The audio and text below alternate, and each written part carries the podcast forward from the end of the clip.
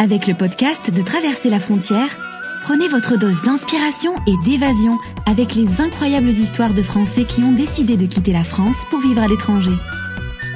Si vous avez envie de voyager, changer de vie ou simplement d'ouvrir votre horizon, découvrez chaque semaine les parcours variés et les précieux conseils de nos invités pour enfin passer à l'action. Je vous laisse maintenant avec Michael pour ce nouvel épisode. Bonjour à tous et bienvenue pour l'épisode numéro 8 du podcast de Traverser la frontière. Merci à vous d'écouter cette nouvelle interview qui est la troisième du mois spécial Bali. Et notre invité du jour s'appelle Grégory Gergarian. Grégory est le cofondateur de Monsieur Spoon, qui est un concept de boulangerie-pâtisserie française à Bali. J'ai rencontré Grégory en novembre 2014 lors de mon séjour euh, en Indonésie. Euh, on a fait l'interview dans ses locaux et vous entendrez parfois des petits bruits, euh, on va dire, de ses employés qui bossaient derrière. vous allez voir, c'est assez marrant. parfois, j'ai pas tout coupé. Mais en tout cas, voilà, Grégory va nous parler de son installation à Bali, pourquoi il a choisi cette île-là pour créer une boulangerie-pâtisserie avec son, associé. Il va nous parler du développement de son entreprise, du recrutement, des différences, on va dire, culturelles entre la France et, l'Indonésie, des astuces pour monter, pour monter un, business, un business là-bas, et puis plein d'autres choses, on va dire, euh, relatives à la vie à Bali et en Indonésie en général. Donc voilà, merci beaucoup encore à Grégory. Et puis c'est parti pour l'interview. Bonjour Grégory. Bonjour. Comment ça va? Très bien. Euh, je veux te remercier d'avoir accepté cette interview euh, pour le podcast de Traverser la frontière et de me, recueillir sur ton, ton, lieu de travail aujourd'hui. Avec plaisir, avec plaisir. Bienvenue à Bali. Merci. Est-ce que tu peux te présenter, euh, nous dire un petit peu ce que tu fais ici? Oui. Alors, euh, donc moi je suis à Bali pour Monsieur Spoon. C'est euh, donc une compagnie que j'ai montée avec mon associé Rafi. on a monté Monsieur Spoon il y a deux ans. Alors, qu'est-ce que c'est Monsieur Spoon? C'est une boulangerie, pâtisserie française à la base et qui a évolué dans un concept qu'on appelle aujourd'hui une boutique French Bakery, euh, qui est le résultat de, euh, de, de tous euh, les enrichissements qu'on a eu à Bali, de toutes les rencontres qu'on a eues.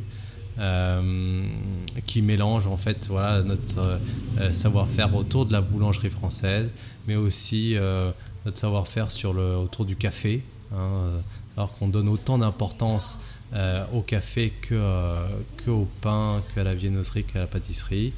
Euh, et pour, voilà, pour tout ça dans une, dans une atmosphère euh, cosy, euh, chaleureuse, généreuse, ouverte à tous, etc. D'accord.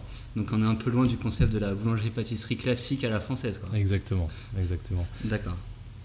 et qu'est-ce que tu fais donc du coup à Monsieur Spoon? Je suis co-honneur.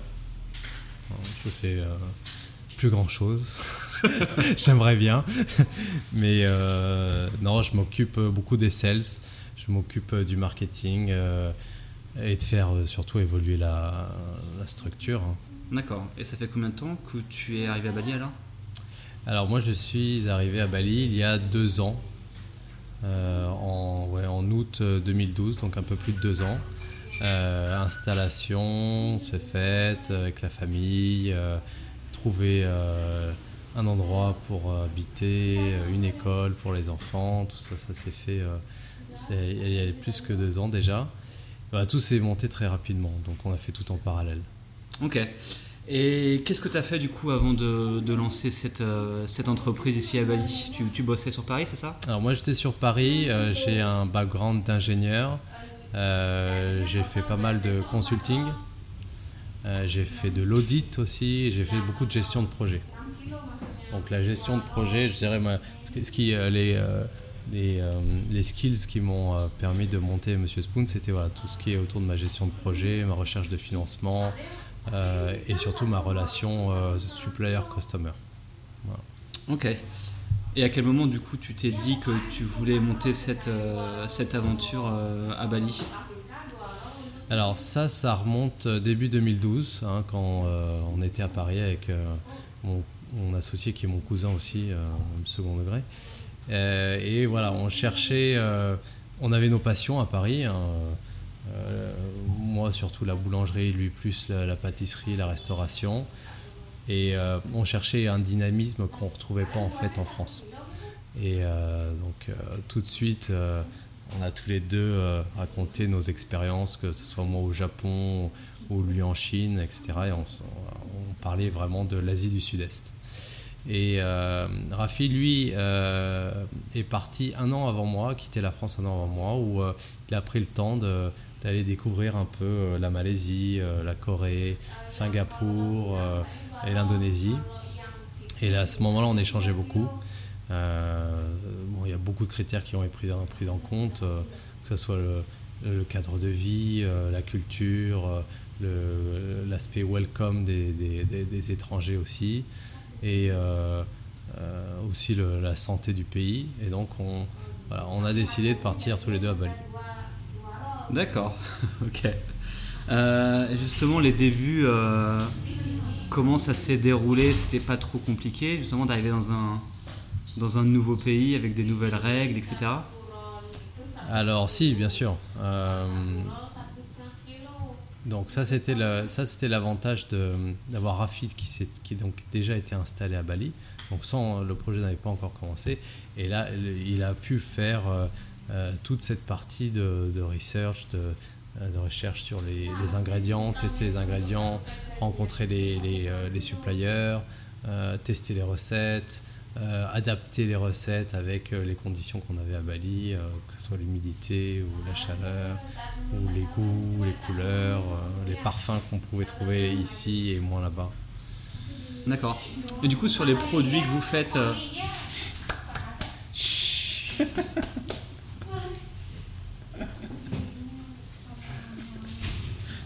C'est marrant ah, non, pas compris le concept Ah non, non, non. ah non, pas du tout on est de deux aliens là devant un truc euh, qui n'ont jamais vu ça C'est pas grave, ça coupe. Euh, oui, donc du coup, les produits que vous proposez euh, ici à Bali, vous importez des produits français, vous utilisez des produits locaux, comment, comment ça se déroule? Alors c'est un mix. il, y a, il, y a, des ingrédients qu'on trouve à Bali et de très bonne qualité, comme par exemple le sel, la fleur de sel de Ahmed. c'est c'est un produit qui est superbe et on en a énormément besoin.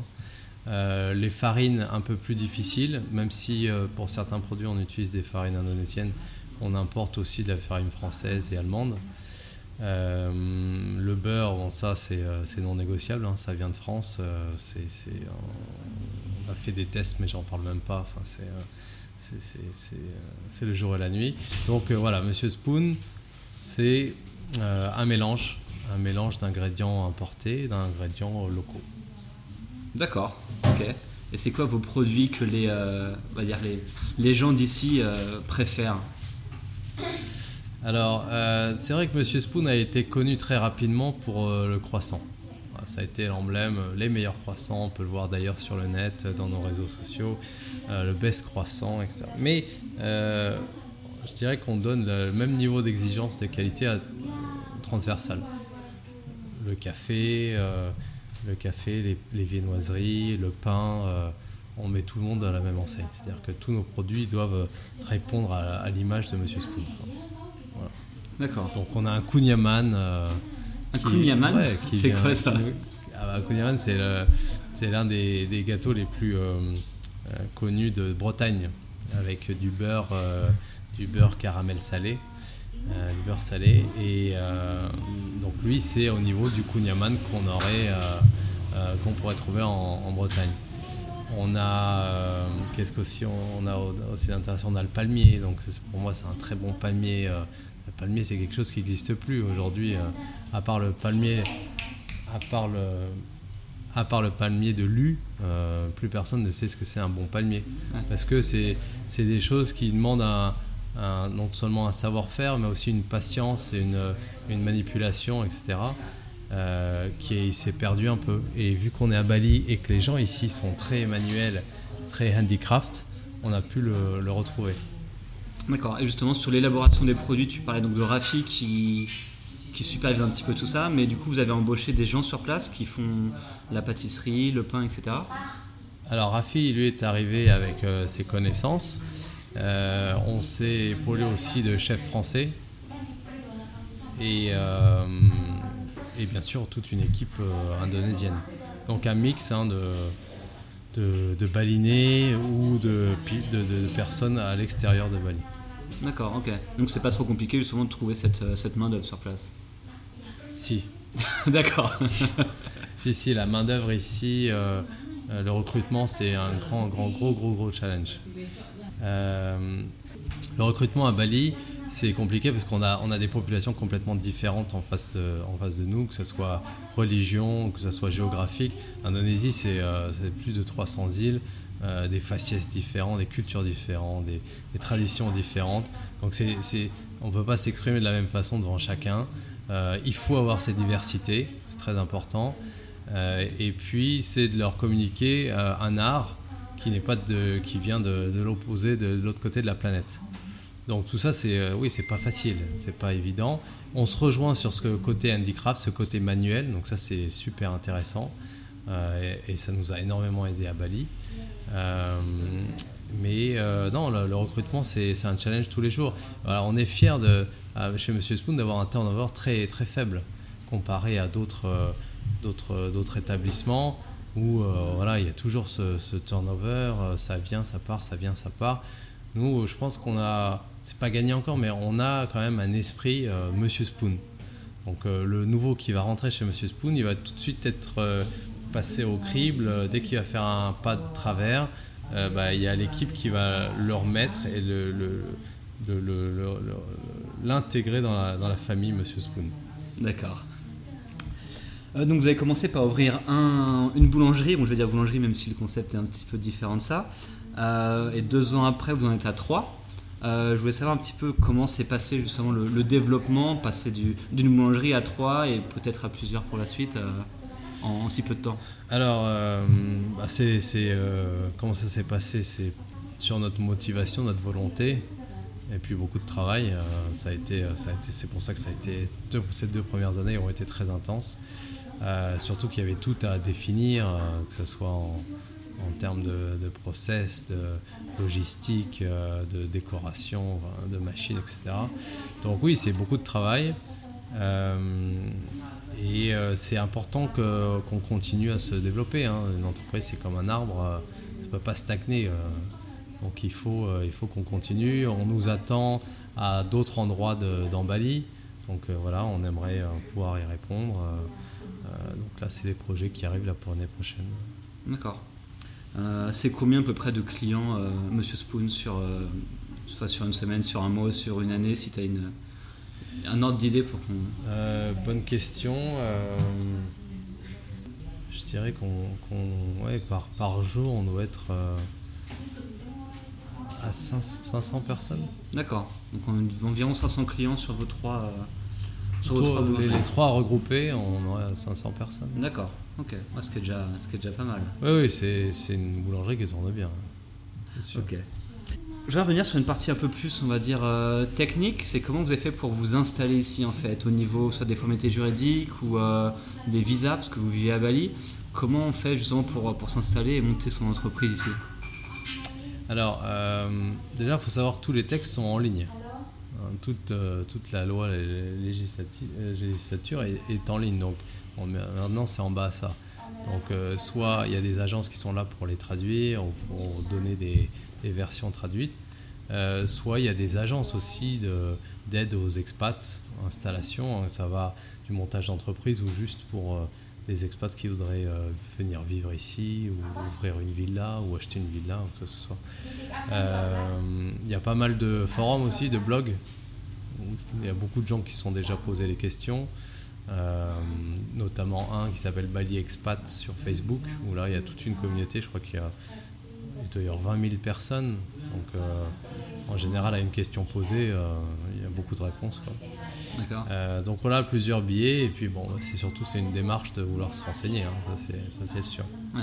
Et je dirais avec les réseaux qu'on a aujourd'hui, l'information est pour, pour très facilement trouver l'information. D'accord. Des, des- des avocats, des agences, ça, ça manque pas. On n'est pas les premiers euh, expats à s'être euh, installés à Bali. D'accord. Donc en soi, c'était une procédure, comment dire, assez euh, pas très compliquée en fait. Bah, oui et non, c'est pas non plus euh, tout écrit noir sur blanc, la liste des choses à ramener ou pas. Donc non, il y a de la recherche, c'est sûr. C'est sûr qu'il y a de la recherche. ça, ça mérite peut-être un voyage de comment on dit de, de, découverte. D'accord. Venir s'installer concrètement. Mais sinon, toutes les procédures sont là, tout se fait quoi. Ok, ça marche. Euh, on parle autrefois en fait de, justement de la non-transposition de la boulangerie-pâtisserie, on va dire française typique à Bali.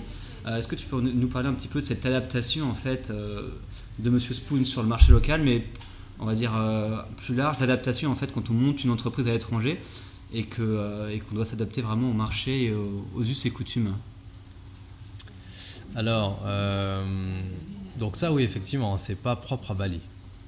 Euh, il suffit de regarder une boulangerie française à San Francisco, regarder ce qu'il y a sur son menu. Euh, on est loin d'une boulangerie de quartier à Paris, euh, dans le, quartier latin.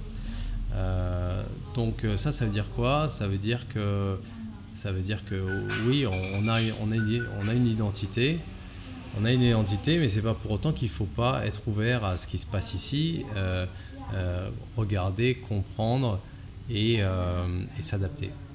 Donc s'adapter, ça veut dire quoi? Ça veut dire euh, comprendre par exemple dans la boulangerie française que euh, les Asiatiques euh, ont peut-être un peu plus de mal à attaquer une baguette avec une croûte très dure et qui vont être plus séduits par des pains avec une croûte plus fine, par contre une mie plus généreuse, avec des goûts différents.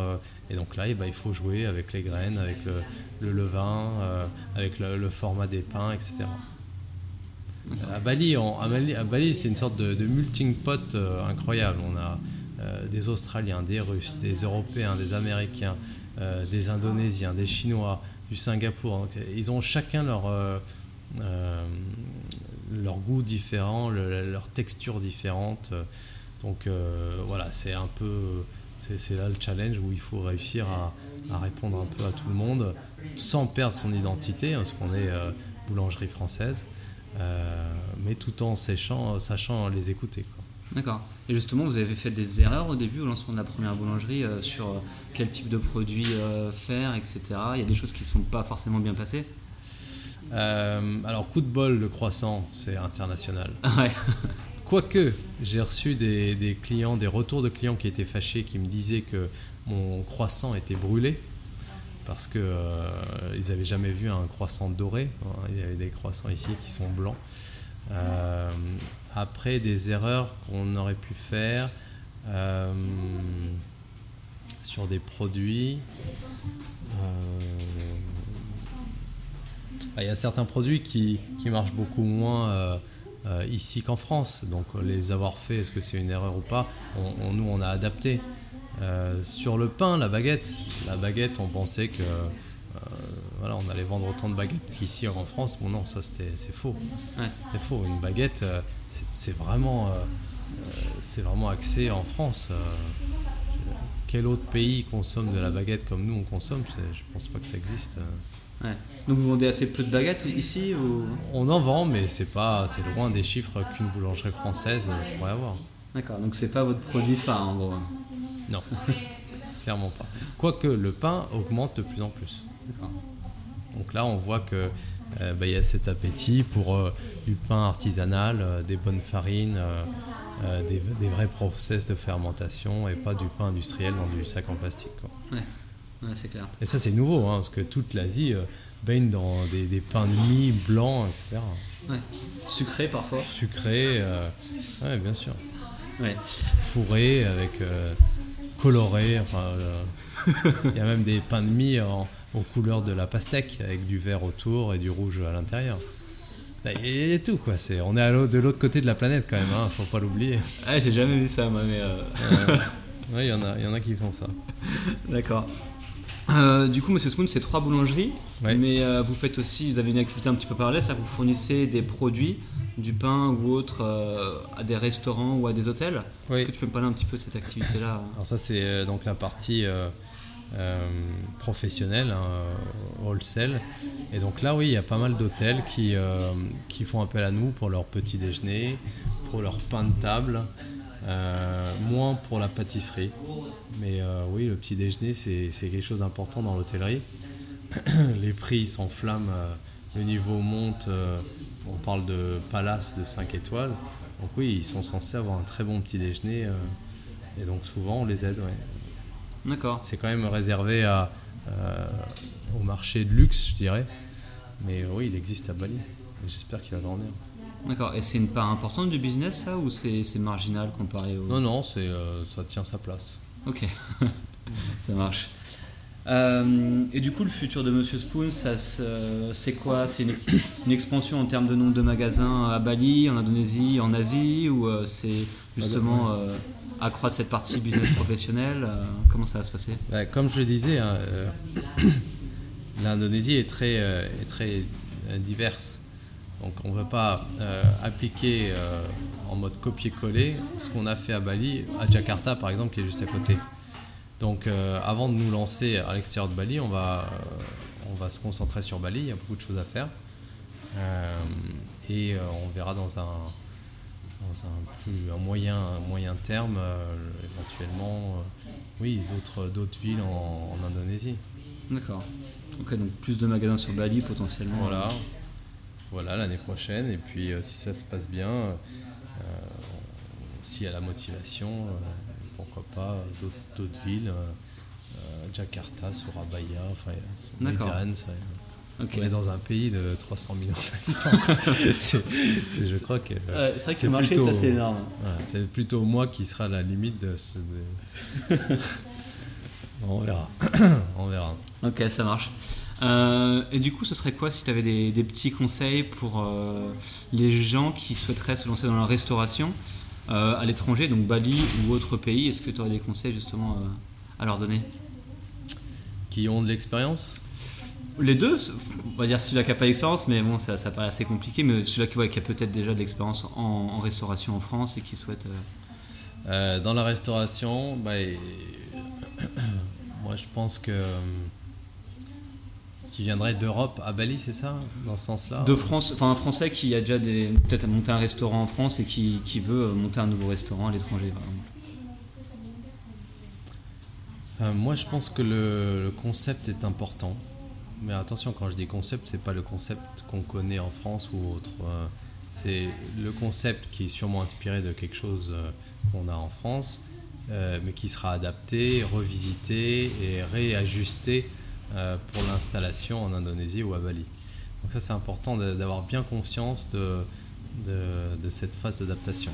ça veut dire passer du temps, s'asseoir, prendre le temps de regarder, d'analyser, comprendre, comprendre leurs, leurs, leurs habitudes euh, et, euh, adapter tout ça. Après, la qualité, moi je pense que c'est quelque chose qui. Voilà, on arrive, on commence l'ère de la qualité en Asie du Sud-Est. C'est-à-dire qu'ils savent reconnaître euh, un bon croissant d'un mauvais croissant. Ils savent reconnaître. Hier, j'étais dans un restaurant italien. Bon, bah, le gars, euh, il a fait, il a, il a la bonne huile d'olive, euh, il a le bon parmesan.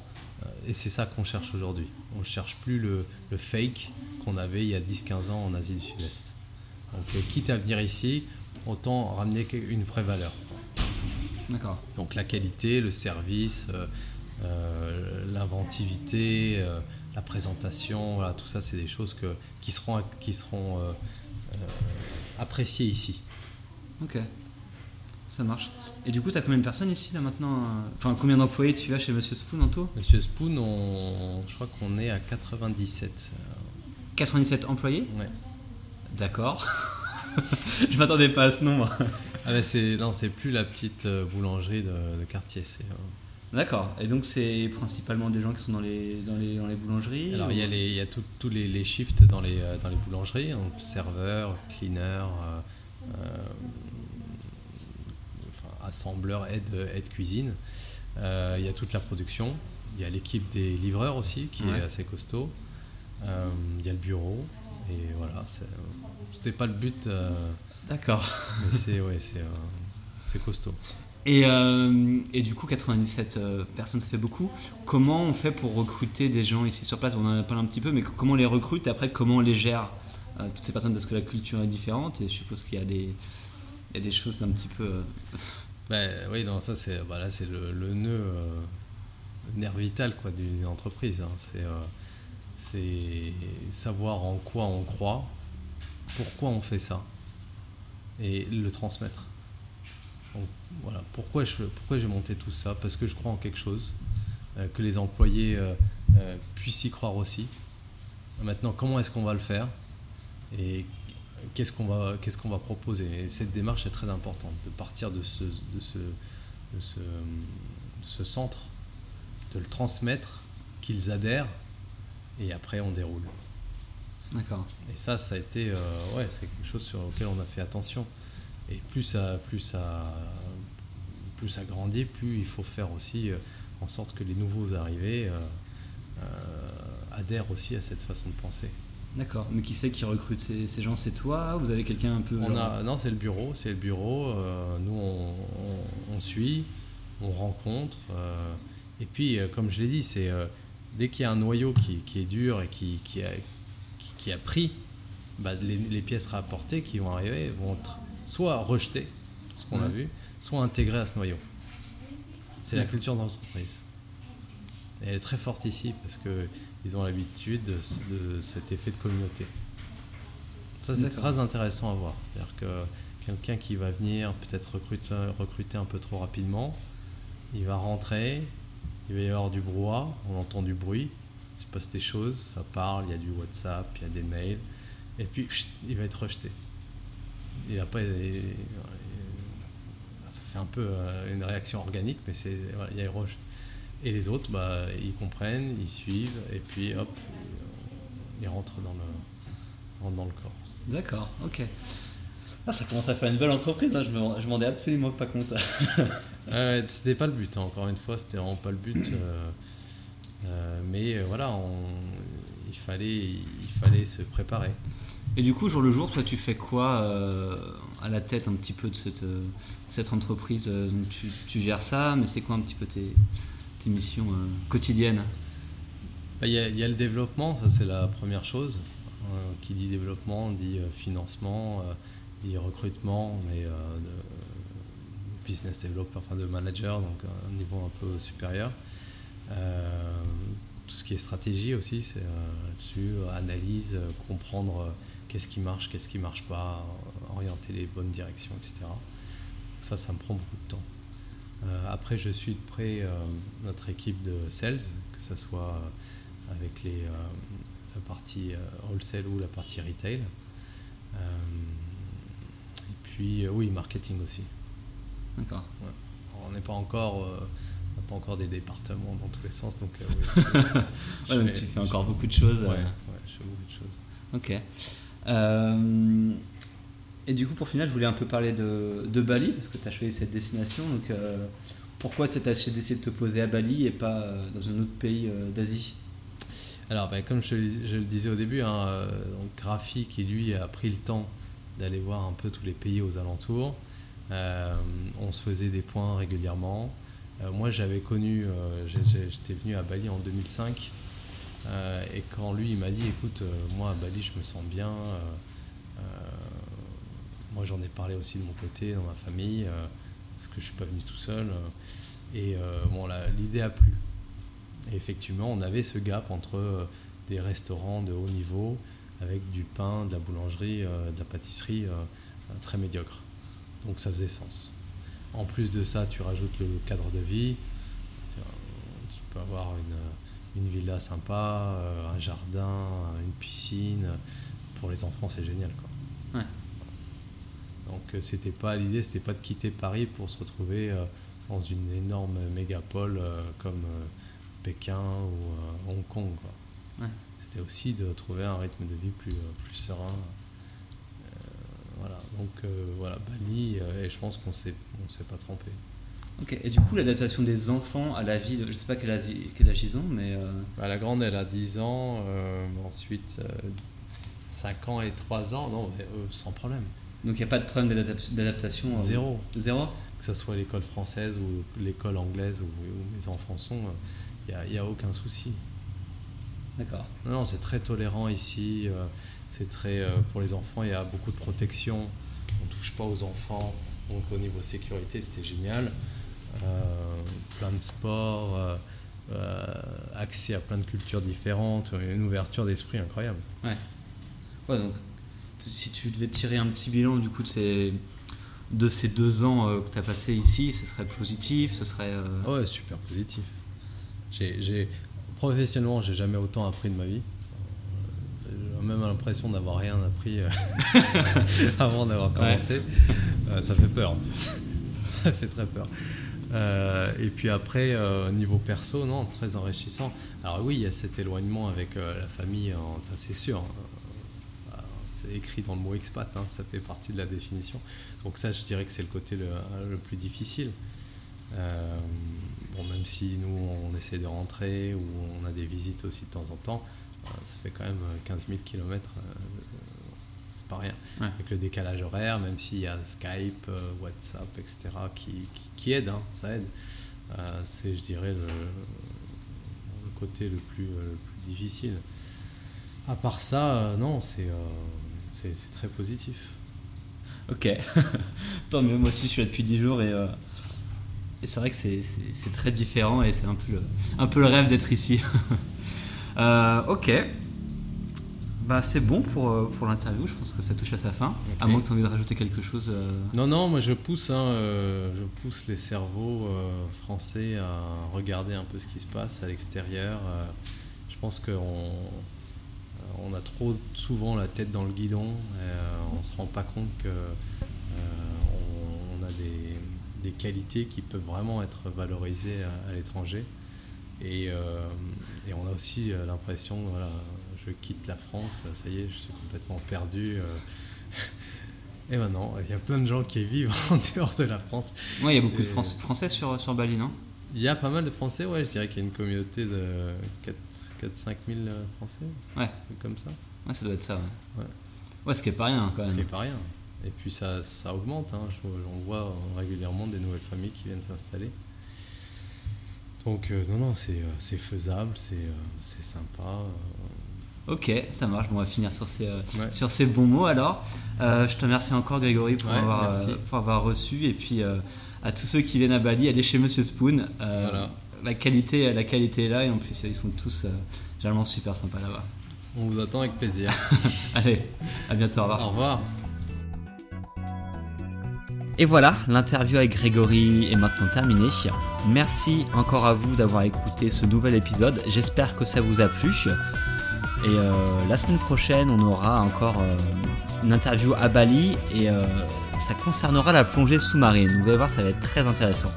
En attendant, vous pouvez retrouver les liens que l'on a évoqués euh, dans l'épisode à l'URL traverserlafrontière.com slash 008. Merci à vous et puis à bientôt.